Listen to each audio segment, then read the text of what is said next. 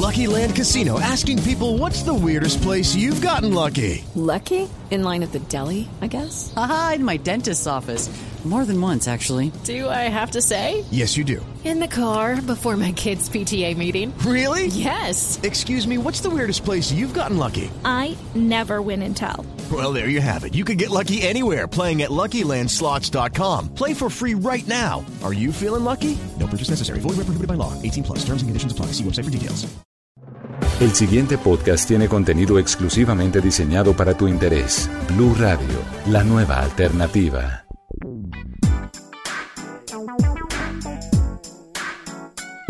Las mujeres y sus historias de innovación y liderazgo al servicio de la inspiración y la evolución en todas las áreas del conocimiento, con empoderamiento femenino.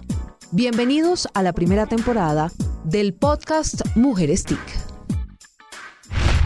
Hola a todos, yo soy Joana Prieto y estamos en un nuevo capítulo de las Mujeres TIC. En esta oportunidad les traemos un tema bien interesante y pertinente para todas las personas, no solamente para las mujeres. Y se trata de cómo creamos una marca personal a partir de nuestro propósito de vida. Además me traje a una súper invitada que es una verdadera marca personal con mucho propósito al frente de una de las organizaciones colombianas más importantes de Colombia. Y pues bueno, les quiero presentar a Silvia Escobar. Ella es la presidenta de Terpel. Nada más ni nada menos. Silvia, bienvenida. Muchas gracias, Joana. La verdad, una delicia estar en esta temporada de Mujeres TIC. Muchas gracias por invitarme. Espero que tengamos una conversación deliciosa. Bueno, yo les cuento por qué traemos a la mesa este tema y mucho se habla hoy en día de cómo las personas estamos creando una marca y una marca personal, tanto en la vida del 1.0, vamos a llamarlo así, como en la vida del 2.0, de las redes sociales, de esta era digital que estamos hablando de cómo la cuarta revolución industrial está transformando la manera como nos comunicamos, nos identificamos y nos mostramos, por supuesto. Así que en esta oportunidad quiero ponerles sobre la mesa y contarles además que Silvia es la única mujer en este momento en el ranking 10 de los líderes más reputados del país. Entonces es la única mujer que ha llegado allá, que en este momento está en, este importante ranking y durante mucho tiempo además solo hombres y es Silvia la líder más reputada de una industria que es mayormente masculina. Silvia, ¿qué se siente ser en este momento como ese gran espejo, esa gran role model de mujeres que en algún momento se imaginan que puedan llegar a ser esta gran líder reputada? Gracias, Joana. La verdad es que en un principio, un gran orgullo. Claramente cuando uno se ve en un puesto como ese, eh, hombre o mujer, en este mundo donde la reputación es tan importante, pues claramente es un gran orgullo. Pero en el segundo minuto, lo que uno siente es una gran responsabilidad porque se da cuenta de algo que no está bien y es las poquitas mujeres que estamos en puestos de visibilidad cuando la verdad es que somos tan importantes en, en temas no solo de reputación, sino de productividad, de cuidado, de eficiencia, de mil cosas en la sociedad, no solo colombiana, sino a nivel mundial. Entonces, esa gran responsabilidad que impone esa visibilidad al mismo tiempo, pues lleva a que cada cosa que yo hago y cada cosa que, que implemento y que muestro, le muestre a la sociedad colombiana lo importante que es que ese único puesto de las mujeres en la reputación se multiplique rápidamente, que haya muchísimas mujeres que puedan mostrar lo que hacen, muchísimas mujeres eh, cuyo, cuyo trabajo, cuyos esfuerzos eh, se vean y sean ejemplo para las futuras generaciones. Has puesto sobre la mesa, Silvia, algo muy importante que es una característica de la marca personal y es cómo hacemos visible nuestro talento, nuestro legado, como digo yo, que eh, termina siendo un diferencial nuestro propósito de vida. Pero muchas personas, y incluyo fuertemente a las mujeres, tenemos miedo a mostrar lo buena que somos eh, con nuestros talentos, nos da miedo el que dirán, preferimos pasar como un bajo perfil de yo tal vez no soy tan buena eh, o tal vez prefiero evitar eh, el rechazo, el que dirán, que probablemente sí sufren otras mujeres que han dado el paso al frente siendo visibles. ¿Qué opinas de eso? No, pues estoy totalmente de acuerdo, yo la primera. Eh, y yo creo que es una característica tristemente muy femenina. Yo creo que eh, nuestra educación, nuestra cultura, la frasecita de que calladita te ves más bonita y cosas así que hacen que, que nosotras crezcamos con la idea de que si no aparecemos, estamos detrás del hombre, no hacemos bulla, podemos hacer muchas cosas y no nos exponemos, eso es bueno, según esa, esa educación que nos han dado. Eh, yo... Yo creo que yo soy un ser humano en construcción, creo que tengo mil errores, mil imperfecciones, lejos de sentir que sea, que sea modelo en todo, pero lo que sí me di cuenta es que eh, el privilegio que tengo hoy de ser una de las pocas mujeres líderes empresariales eh, trae consigo esa obligación de mostrarle a todas las maravillosas mujeres que hay en este país que es posible llegar a estos niveles de liderazgo, que es posible tener un poder que nos permita cambiar cosas dentro y fuera de las empresas, dentro y fuera de nuestras familias, que tenemos la opción de hacer lo que queremos, que no debemos poner obstáculos que no existen a nuestros planes de acción. Entonces, eso eh, me ha obligado un poco a ser, a ser más visible, cosa que no me sale muy normalmente. bueno, yo les recuerdo a quienes nos están escuchando que Silvia Escobar, la presidenta de Terpel, hace un tiempo se hizo famosa, digamos, ya en las redes mucho más porque es una gran líder en el sector empresarial y para todos los colombianos, pero en esta oportunidad pusiste un tweet, utilizaste las redes sociales que entre otras no estabas tan fuerte en las redes sociales. ¿Cómo ha sido esa experiencia de utilizar una red social? Probablemente no con la intención que fue esa oportunidad poner el tweet de eh, yo lavo, yo plancho, yo cocino y además soy presidenta de Terpel, que causó gran revolcón. ¿Cómo ha sido esa experiencia de ahora hacerte visible en las redes sociales? ¿Qué encuentras en ese ejercicio ahora? De acuerdo, yo creo que en consecuencia con lo que te estaba diciendo de que mi idea no es o no era ser tan visible y, siempre había pensado que los resultados de lo que hacía yo con mi equipo, porque además eh, son, son claramente resultados de equipo, pues se veían en la calle, se veían en el servicio de una compañía tan, tan linda como Esterpel al servicio de Colombia y que no era necesario hablar de eso en las redes, le tenía un poquito de miedo a las redes, todavía le tengo. Y ese día, la verdad, es que ese trino me salió del corazón, Joana. Me sentí tan, tan maltratada ese día como que alguien que además representa a muchas otras personas, porque como lo dije, no era un tema contra quien puso ese mensaje, sino contra o contra no, como haciendo consciente a mucha gente que piensa que las mujeres estamos relegadas a todos los trabajos domésticos.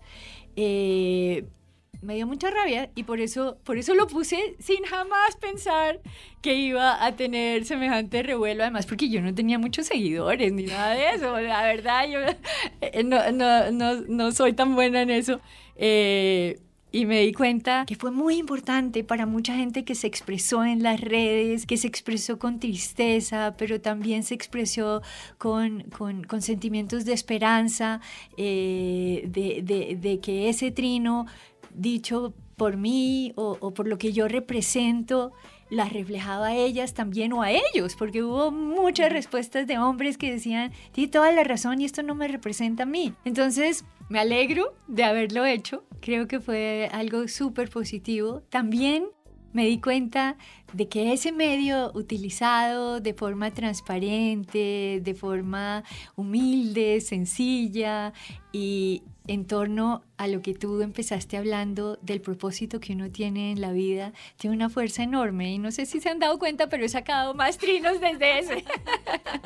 Sí, así es, verdad. Y, esto es lo bonito del ejercicio de utilizar la tecnología cuando tenemos un líder con propósito, un líder que detrás está al servicio de quienes por supuesto te vemos a ti como, como una gran referente, ¿no?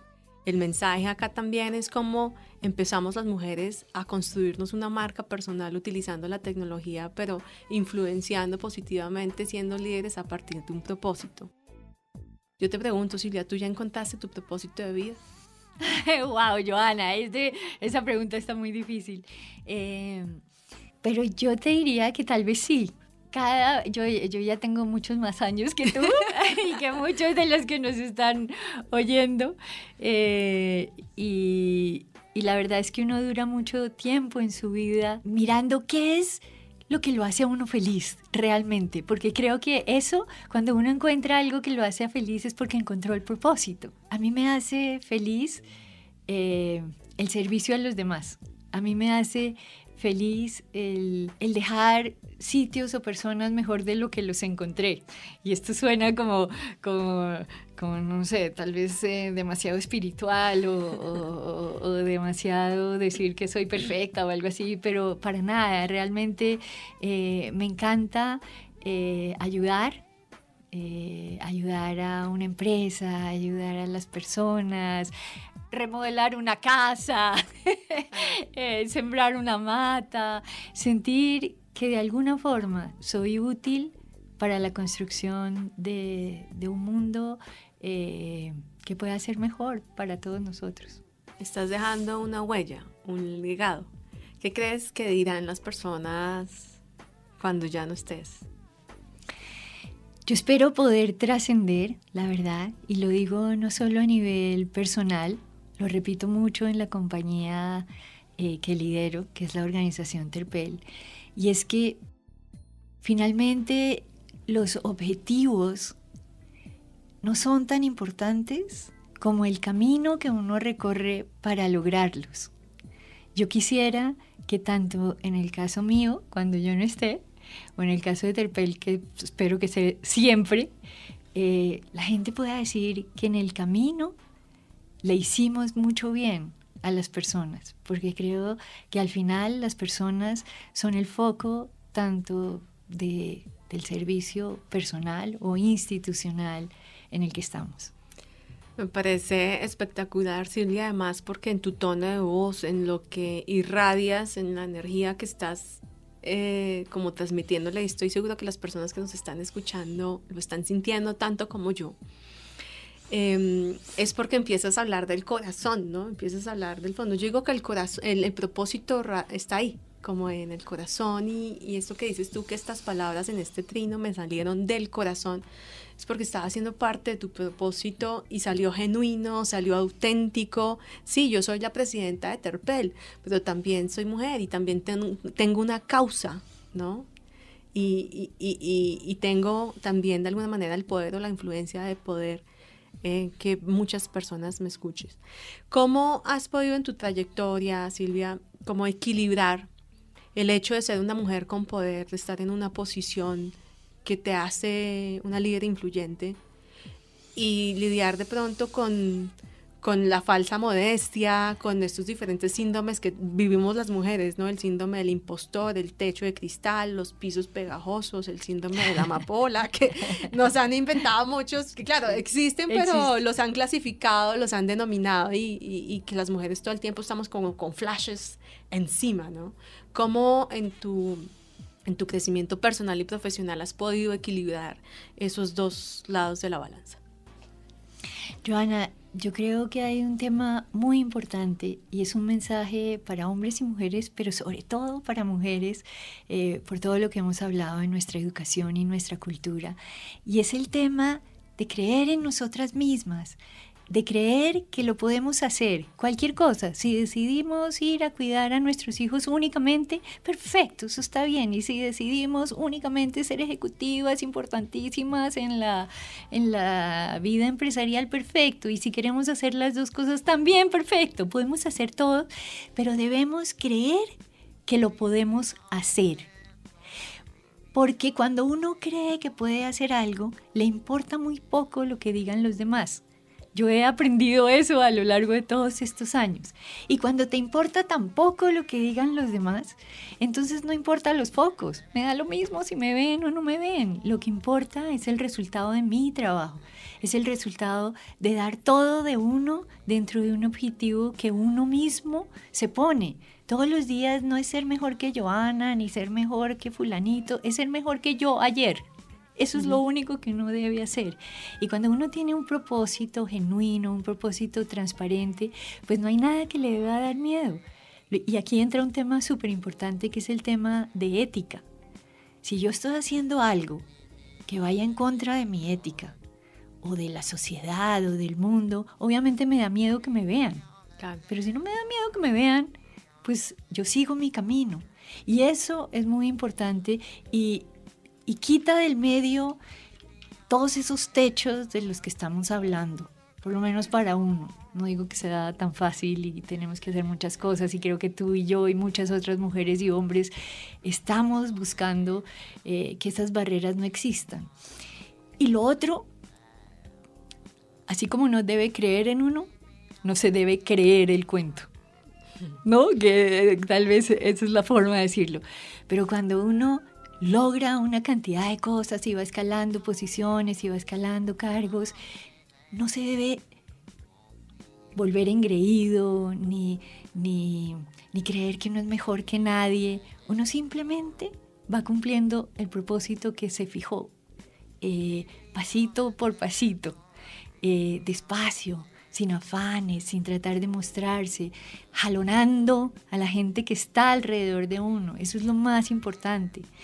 Eh, yo creo que cuando uno, y forma parte del liderazgo, Joana, eh, cuando uno va caminando, camina mucho más si camina con los demás que si camina solo. Y eso lo debemos tener en cuenta todo el tiempo. Y en el tema del equilibrio, eh, es, un, es un tema importante para hombres y mujeres y es el tema no olvidarnos nunca de nuestra familia no olvidarnos de las personas que han estado siempre con nosotros. Yo digo que mi mayor éxito no es ser presidente de Terpel, mi mayor éxito son mis hijos, o sea, lo que yo he logrado con tres niñitos que adoro con toda mi alma, mm. niñitos y niñita, eh, me hace más orgullosa que nada en la vida, por, por, por ese equilibrio que uno debe buscar. Y en mi caso, porque no es el caso de todos, porque de nuevo cada uno decide lo que quiere en su vida, eh, el haber podido tener una carrera que me ha permitido eh, crecer profesionalmente, me ha ayudado también a ser ejemplo para mis hijos, a mostrarles que el mundo es un mundo inclusivo, un mundo donde cabemos todos, un mundo donde juntos trabajamos más que de forma individual. Wow, muy inspirador además. Eh, nos estás dando ahí unas lecciones súper importantes porque ha sido una construcción, ¿no? Ser de las líderes reputadas no fue algo que surgió de la noche a la mañana. ¿Qué momentos nos podrías compartir, Silvia, que en los que, por ejemplo, dudaste de ti? ¿Qué hiciste? Wow, muchas veces. Y lo que dices es totalmente cierto. Yo soy un ejemplo vivo de que como que la vida y las carreras profesionales no son una línea recta, que yo no me despierto un día y digo quiero ser presidente de la primera compañía privada del país, eso no pasa, o por lo menos no pasó en mi caso. Yo empecé trabajando en el sector público precisamente porque desde la universidad, yo estudié economía, yo quería trabajar por el país, yo quería ser una de muchas, nunca pensé que en cargos súper importantes, y te lo digo de verdad. No, ahí, alguien que pudiera aportar de alguna forma a las políticas públicas, a la ejecución de las políticas públicas. De hecho, estuve en el gobierno nacional y estuve en el gobierno distrital y ahí tuve ambas responsabilidades, una que es hacer política y otra que es implementar política, tanto a nivel, a nivel regional en Bogotá como, por ejemplo, en Cartagena y en Cali, que, que hace una diferencia grande, con una mirada de servir al país. No terminaríamos eh, eh, esta conversación si te contara la larga historia, pero esa historia que, que, que se se fue y donde yo no duré por diferentes circunstancias personales, familiares, nunca duraba más de dos eh, años en cada, en cada cargo. Y no era porque me aburriera, porque siempre me encantaba lo que hacía. Ese es otro punto. Uno tiene que gozarse las cosas que hace y no importa lo que haga, uno siempre se puede gozar, siempre, siempre, siempre. A menos que uno esté en un entorno eh, de, falta de transparencia, siempre se puede gozar lo que hace. Y yo me gocé siempre lo que hice. Pero fui cambiando de, sitio en sitio eh, y no tenía como una carrera muy definida. Eh, en algún momento pasé del sector público al sector privado y pensé que me había equivocado. Cuando dices, uy, esta, ¿cuándo se equivocó? En ese momento dije, esto no es, uno solo puede servir al país desde el sector público. Eh, esto de, irme al sector privado y, que mi mente cambie a como ese paradigma de que es que uno en el sector privado solo hace plata. Y muy poquito después, Joana, me di cuenta que desde cualquier sitio uno puede servir. Y hoy desde la organización Terpel siento que sirvo aún más de lo que jamás pude servir al país, en cosas muy diferentes. Y de hecho, tendiendo puentes entre el sector público y el sector privado, que es una cosa súper importante. La mayoría de la gente que trabaja solo en el sector público o solo en el sector privado tienen unas visiones que no les permite eh, entender al otro. Y como en todo, en este país tan, tan polarizado, siempre uno tiene que ver el otro lado, siempre tiene que oír a las otras personas. Y para mí eso ha sido fundamental. También eh, uno de mis grandes cuestionamientos era el tiempo que yo duraba trabajando tanto en el sector público como en el sector privado mientras mis hijos estaban chiquitos. Esa es una gran, gran pregunta que yo creo que nos hacemos todas las mujeres y, y siempre pensamos que nos equivocamos. Y yo les puedo decir que no, yo les puedo decir que tengo los hijos maravillosos del mundo, los más mejores ciudadanos, profesionales, personas felices y seguras, eh, con una mamá que trabajó mucho tiempo, pero cuyo, cuyo propósito, en cuyo propósito siempre estaban ellos primero. Genial, Silvia, porque quiero rescatar dos cosas de lo que nos estás contando y segura mm, una de las cosas que seguramente también los que nos están escuchando pueden eh, interpretar pero desde la marca personal hay algo que eh, en propósito desde la filosofía japonesa que es el ikigai o que Ken Robinson habló como el elemento, dice eh, que trabajes en lo que te gusta, por un lado, aquello que ama, que te genere pasión, que digo yo a veces como como me dicen algunas personas, que te brillen los ojos, ¿no? Te hace vibrar el corazón ahí.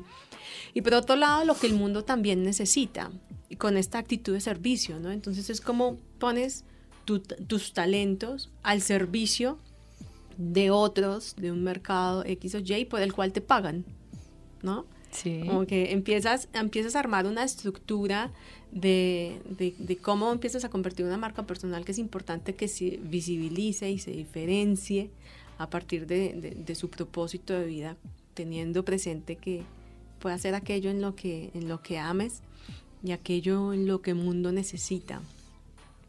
Quiero enlazar este comentario eh, con algo que está pasando hoy y es que nuestros jóvenes eh, probablemente no están encontrando eh, ese propósito es tan rápido, eh, el mercado no les está dando de pronto la posibilidad, toda esta llegada de la tecnología, aunque mm. hay una, hay, hay realmente una transformación desde lo social, lo económico, lo empresarial, etcétera.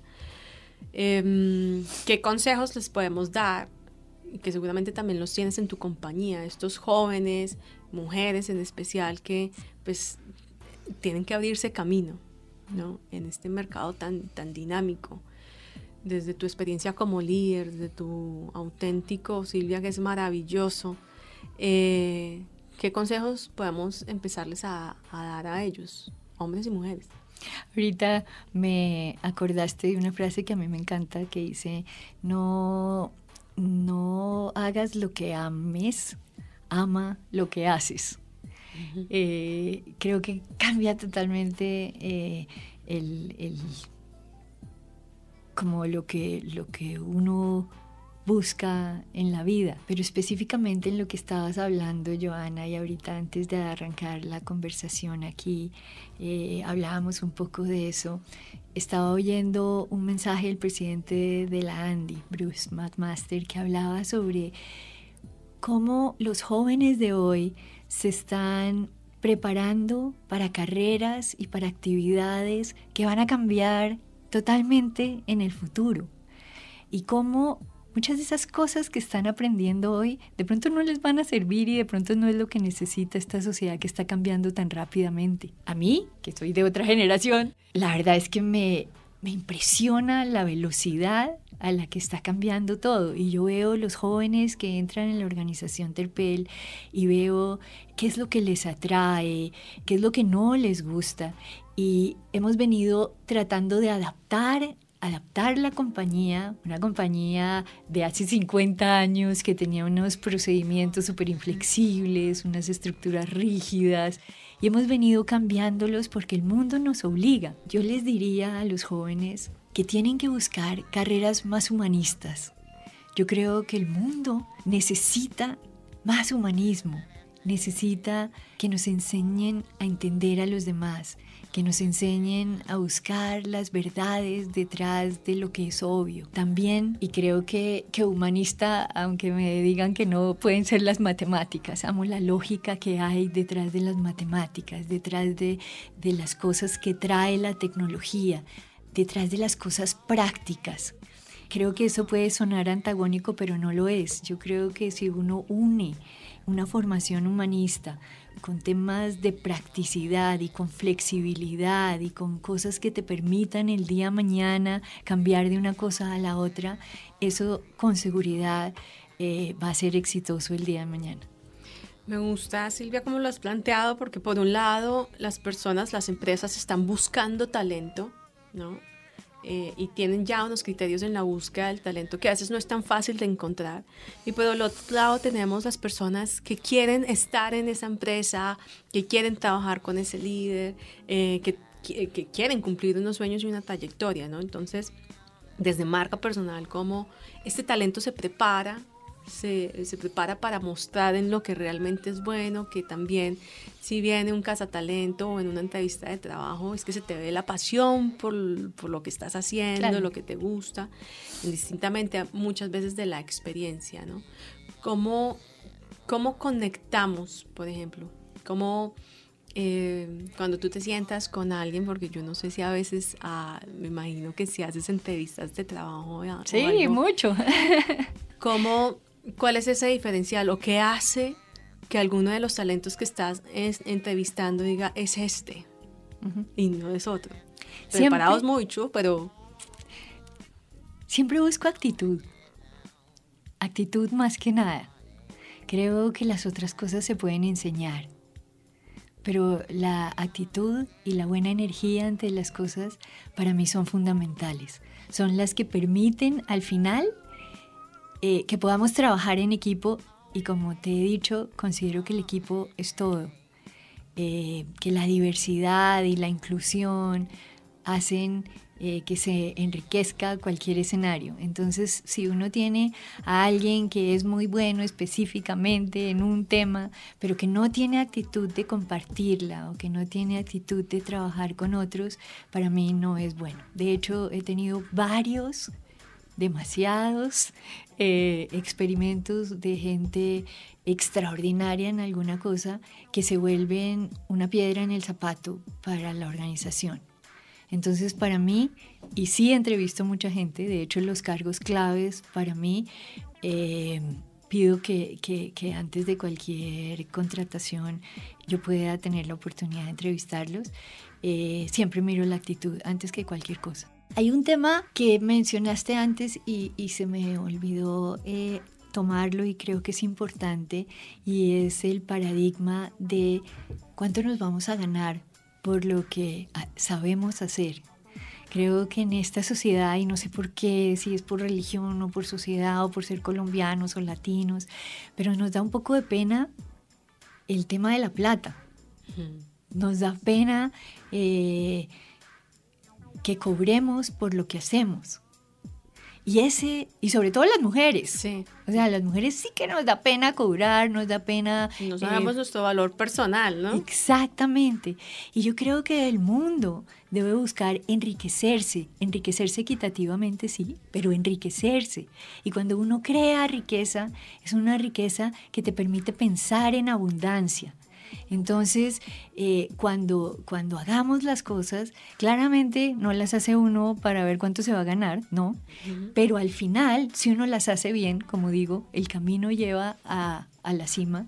eh, al final debe haber una retribución y al final habrá esa retribución. Aunque no es el fin, es algo que debe estar en el camino y que no nos debe dar pena ni a hombres ni a mujeres.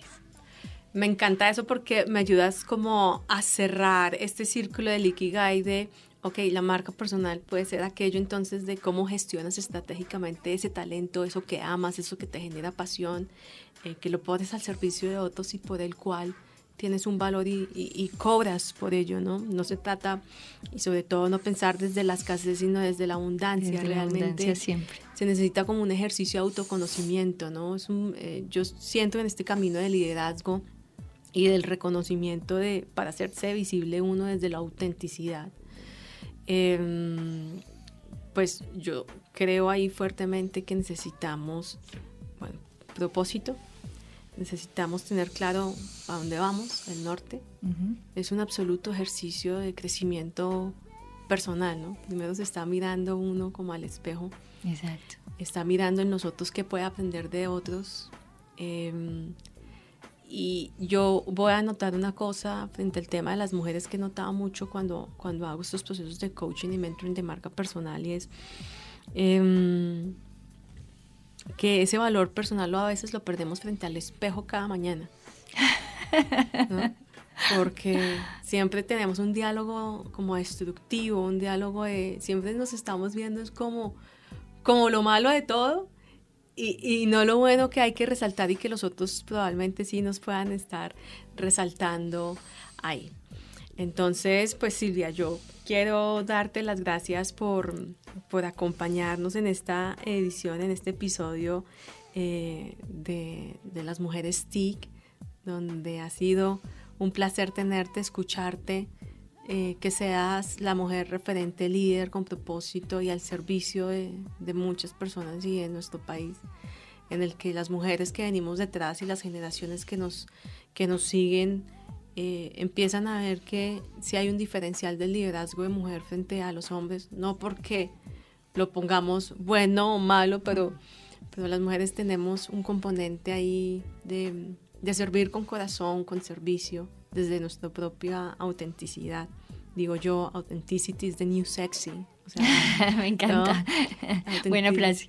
eh, La autenticidad es nuestra nueva sexy, así que eh, para todas las personas que nos estén escuchando, eh, sí es posible que crear marca personal a partir de nuestro propósito, que es nuestro verdadero diferencial. Cada uno de nosotros vino con talentos, vino con dones, vino, vino a la tierra a servir.